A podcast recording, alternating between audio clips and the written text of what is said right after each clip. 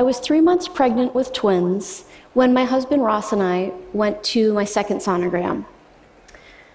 I was 35 years old at the time, and I knew that that meant uh, we had a higher risk of having a child with a birth defect. So Ross and I researched the standard birth defects, and we felt reasonably prepared. Well, nothing would have prepared us for the bizarre diagnosis that we were about to face. The doctor explained that one of our twins, Thomas, had a fatal birth defect called anencephaly. This means that his brain was not formed correctly because part of his skull was missing. Babies with this diagnosis typically die in utero or within a few minutes, hours, or days of being born. But the other twin, Callum, appeared to be healthy as far as the doctor could tell and these twins were identical, genetically identical. Um, so, after a lot of questions about how this could have possibly happened, a selective reduction was mentioned. And while this procedure was not impossible, it posed some unique risks for the healthy twin and for me. So, we decided to carry the pregnancy to term. So there I was, three months pregnant, with two trimesters ahead of me, and I had to find a way to um, manage my blood pressure and my stress. And it felt like having a roommate point a loaded gun at you for six months. But I stared down the barrel of that gun for so long that I saw a light at the end of the tunnel. While there was nothing we could do to prevent the tragedy, I wanted to find a way for Thomas's brief life to have some kind of positive impact. So I asked my nurse about organ, eye, and tissue donation.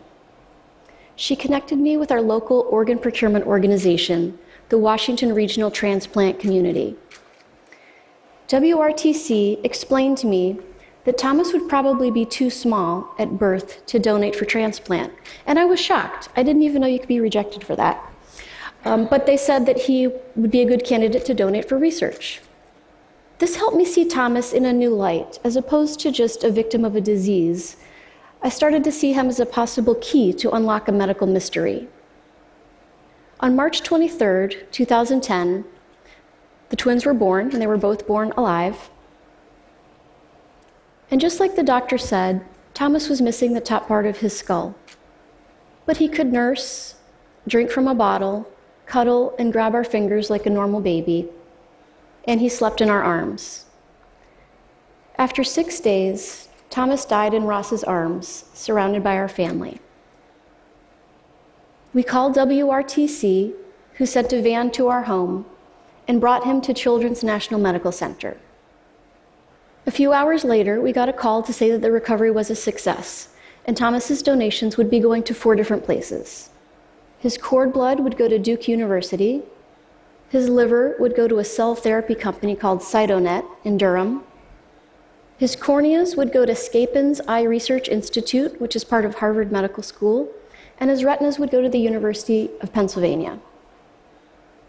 A few days later, we had a funeral and, with uh, our immediate family, including baby Callum, and we basically closed this chapter in our lives.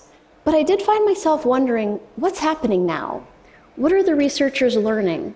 And was it even worthwhile to donate?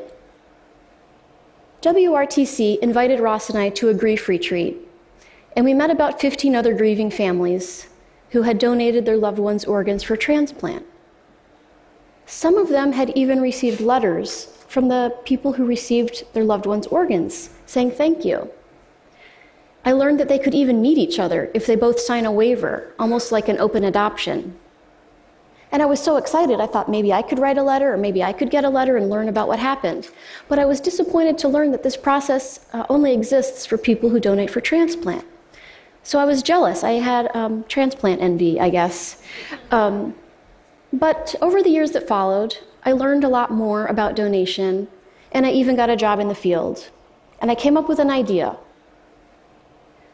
I wrote a letter that started out Dear Researcher.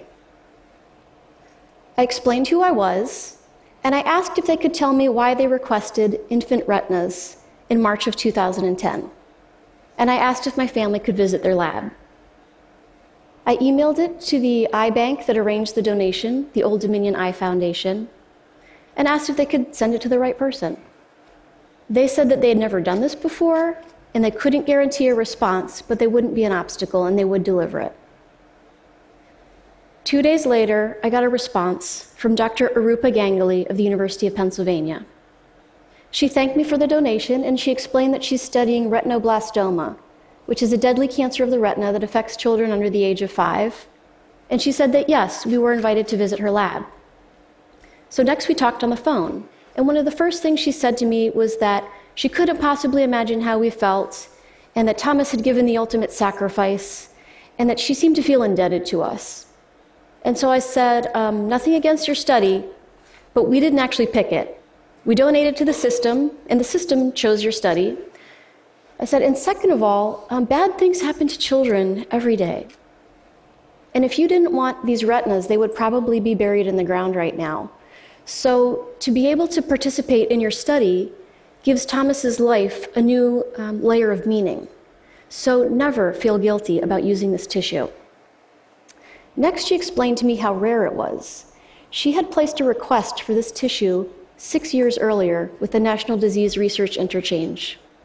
She got only one sample of tissue that fit her criteria, and it was Thomas's.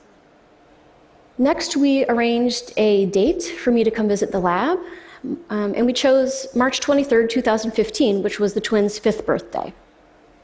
After we hung up, I emailed her some pictures of Thomas and Callum, and a few weeks later, we received this t shirt in the mail. A few months later, Ross, Callum, and I piled in the car and we went for a road trip. We met Arupa and her staff, and Arupa said that when I told her not to feel guilty, that it was a relief and that she hadn't seen it from our perspective. She also explained that Thomas had a secret code name. The same way Henrietta Lacks is called HeLa, Thomas was called RES 360. RES means research, and 360 means he was the 360th specimen over the course of about 10 years. She also um, shared with us a unique document, and it was um, the shipping label that sent his retinas from DC to Philadelphia. This shipping label is like an heirloom to us now. It's the same way that a military medal or a wedding certificate might be.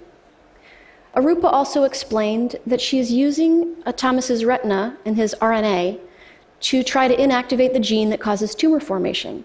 And she even showed us some results that were based on RES360.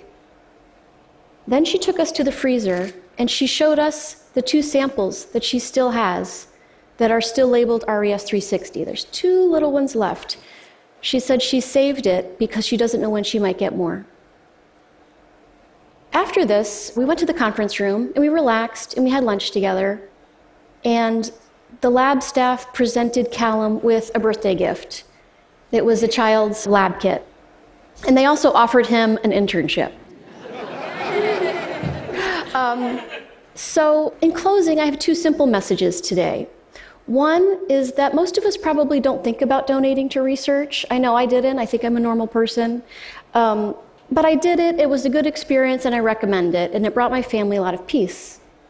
And second is if you work with human tissue and you wonder about the donor and you wonder about the family, write them a letter. Tell them you received it, tell them what you're working on, and invite them to visit your lab, because that visit may be even more gratifying for you than it is for them. And I'd also like to ask you a favor. If you're ever successful in arranging one of these visits, please tell me about it. The other part of my family's story is that we ended up visiting all four facilities that received Thomas's donations, and we met amazing people doing inspiring work. The way I see it now is that Thomas got into Harvard, Duke, and Penn, and he has a job at Cytonet, and he has colleagues and he has coworkers who are in the top of their fields and they need him in order to do their job. And a life that once seemed brief and insignificant revealed itself to be vital, everlasting, and relevant. And I only hope that my life can be as relevant. Thank you.